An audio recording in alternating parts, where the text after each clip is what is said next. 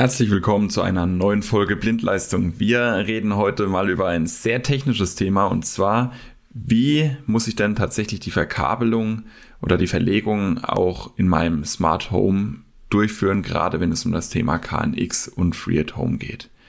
Los geht's!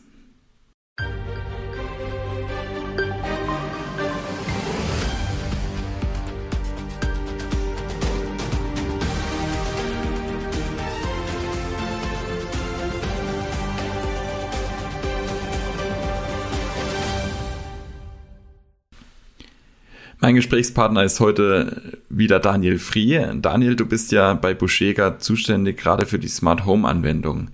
Wenn wir jetzt über die Verkabelung reden, was, was brauche ich denn da erstmal als allgemeinen Einstieg, sage jetzt mal, auf was muss ich denn da achten? Ja, also bei der Verkabelung, ähm, gerade bei KNX und bei Free Home, da wird ja dieses äh, kleine oder dünne Buskabel äh, verlegt, wenn ich es nicht äh, äh über äh, Wireless oder Funk äh, vernetzt mache. Also wenn ich eine drahtgebundene Verlegung mache, dann ist da eigentlich gar nicht viel zu beachten. Das ist eigentlich sehr einfach gemacht, weil ich kann dieses Buskabel in FreeRTOM ähm, als Stern, als Baum verlegen. Ich kann es wie einen Bus hintereinander weglegen.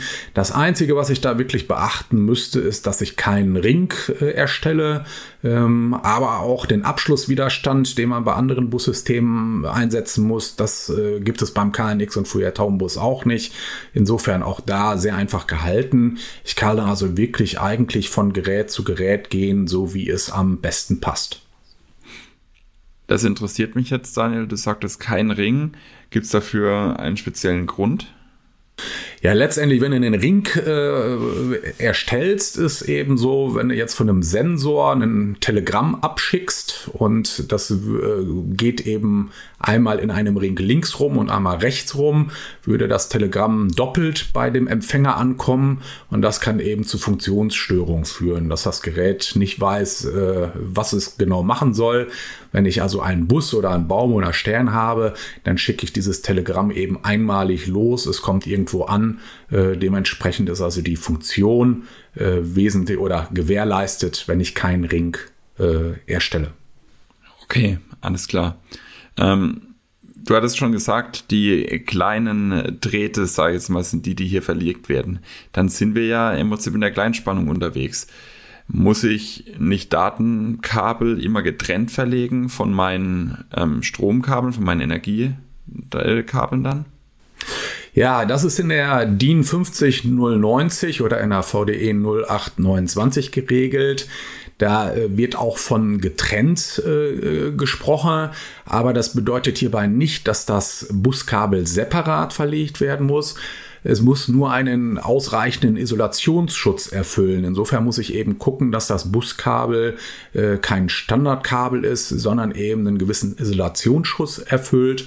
Und dann kann ich das auch zusammen mit den anderen Kabeln mitverlegen und brauche es nicht abseits, also auf Abstand verlegen. Das wird hier schnell durcheinander geworfen. Okay, das heißt, ich brauche keine zwei Installationsrohre, die ich separat nebeneinander habe, sondern ich kann alles in ein Installationsrohr packen, solange tatsächlich der Leiter ähm, oder die, Leitung hier an der Stelle richtig isoliert ist. Ähm, hast du da eine Empfehlung, welchen man da verwenden kann? Ja, viele denken eben so zum Beispiel, ich nehme einfach ein ISTI-Kabel, aber das ist eben, äh, hat eine Isolationsfestigkeit unter 1 kV. Ähm, hier empfiehlt es wirklich, sich äh, ein KNX-zertifiziertes Buskabel ähm, anzulegen oder zu verwenden. Äh, das ist dieses grüne Kabel, was man auch äh, kennt. Das hat auch neben der Spannungsfestigkeit, die über 1000 äh, Volt liegt, auch noch den Vorteil, dass ich das Kabel direkt auch erkenne und es eben nicht mit einer Telefonleitung äh, verwechsel oder mit einer Datenleitung. Insofern empfiehlt sich wirklich für KNX und für Home das KNX-zertifizierte Buskabel zu nehmen und das wird bei dem Kabeltyp immer auch sofort mit angegeben. Das kann man eigentlich gar nicht äh, verfehlen. Okay, also wir halten fest für die Vert äh, Vertratung bzw. Verlegung grünes Kabel in der gleichen, im gleichen Installationsrohr ähm, und ja, kein Ring. So viel, so viel mal dazu. Jetzt sind wir aber mal von der, von der Verlegung im Raum, sag jetzt mal, gehen wir mal weg Richtung Verteilung. Was muss ich denn da dann beachten?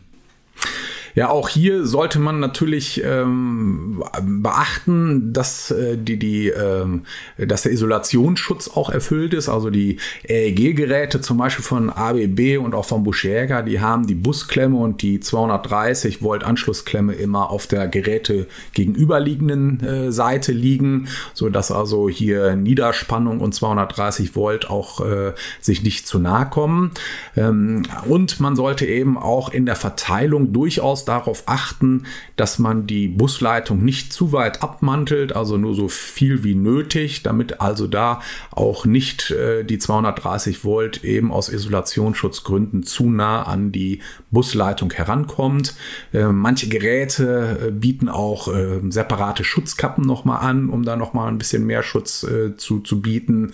Ähm, und es empfiehlt sich eben auch, die Busleitung immer auch bemantelt in der Unterverteilung zu führen. Also wirklich auch von Gerät zu Gerät äh, durchaus auch immer einen Mantel über die Adern äh, zu belassen.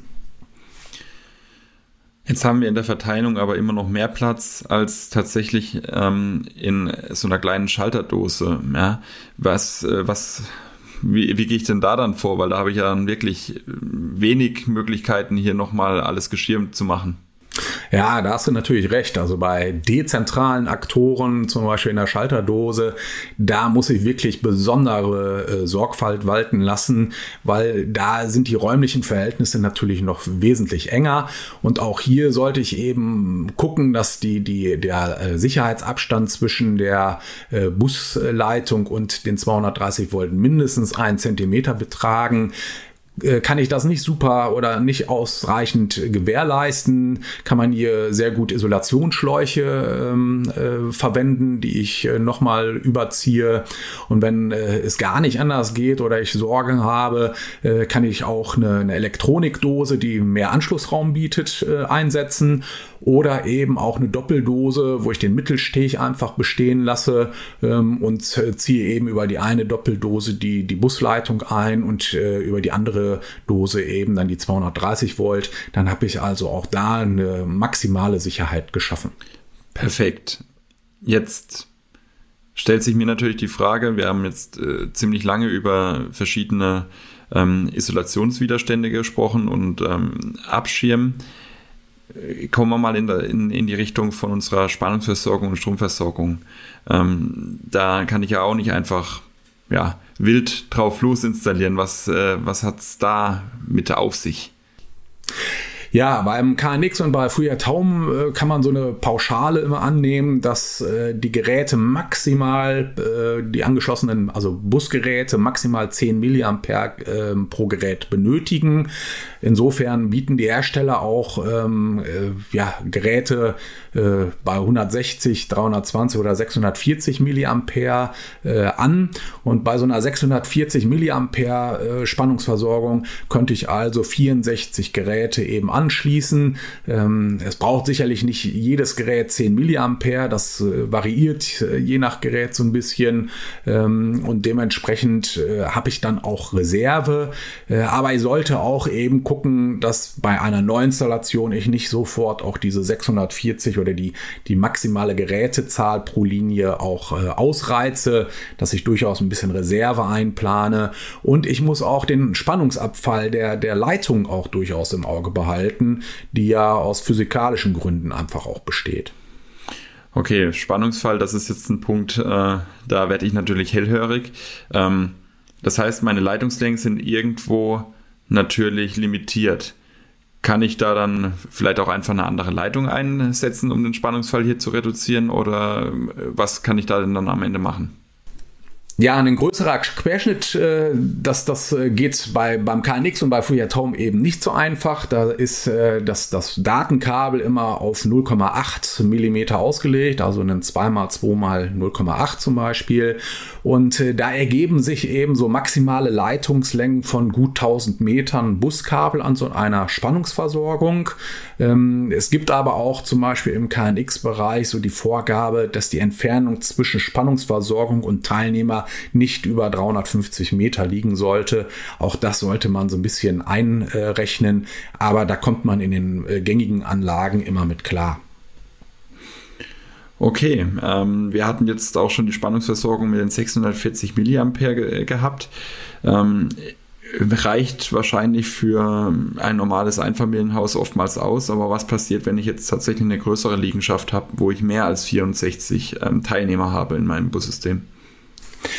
Ja, im KNX-Bereich gibt es sogenannte Linienkoppler. Das kann man sehr einfach machen. Das heißt, da kann ich einfach mehrere Netzteile über so einen Linienkoppler eben kombinieren und dann habe ich eben zwei Linien mit einem 640 Milliampere äh, Netzteil eben gekoppelt und kann dann eben äh, zweimal 64 Geräte anschließen und äh, brauche ich noch mehr, kann ich eben den nächsten Linienkoppler damit einplanen. Also Linienkoppler können also mehrere Linien miteinander verbinden oder eben im, im FreeRTOM Home macht man das auch gerne, weil da können wir ja bis 150 Geräte gehen. Ähm, da kann ich einfach auch mehrere Netzteile, das ist bei den ABB und Buschjäger Geräten durchaus möglich, direkt parallel schalten in der Unterverteilung. Also da klemme ich einfach zwei parallel und habe dann äh, statt 640 zweimal äh, 640, also 1280 Milliampere zur Verfügung und könnte dann 128 Geräte versorgen. Perfekt, Daniel. Wem das jetzt alles zu schnell ging von unseren Zuhörern. Ihr habt natürlich wie immer die Möglichkeit, ähm, das Ganze auch nochmal nachzulesen. Wir verlinken auch einen Elektrospicker direkt in den Folgenotizen und ähm, auch weiterhin noch unsere Webseite, wo man äh, dann sich auch nochmal weiter informieren kann. Und dann bedanke ich mich bei dir, Daniel. Vielen Dank, dass du da warst. Und dann ja, freue ich mich, wenn alle wieder einschalten, wenn es das nächste Mal wieder heißt Blindleistung, der Elektriker-Podcast.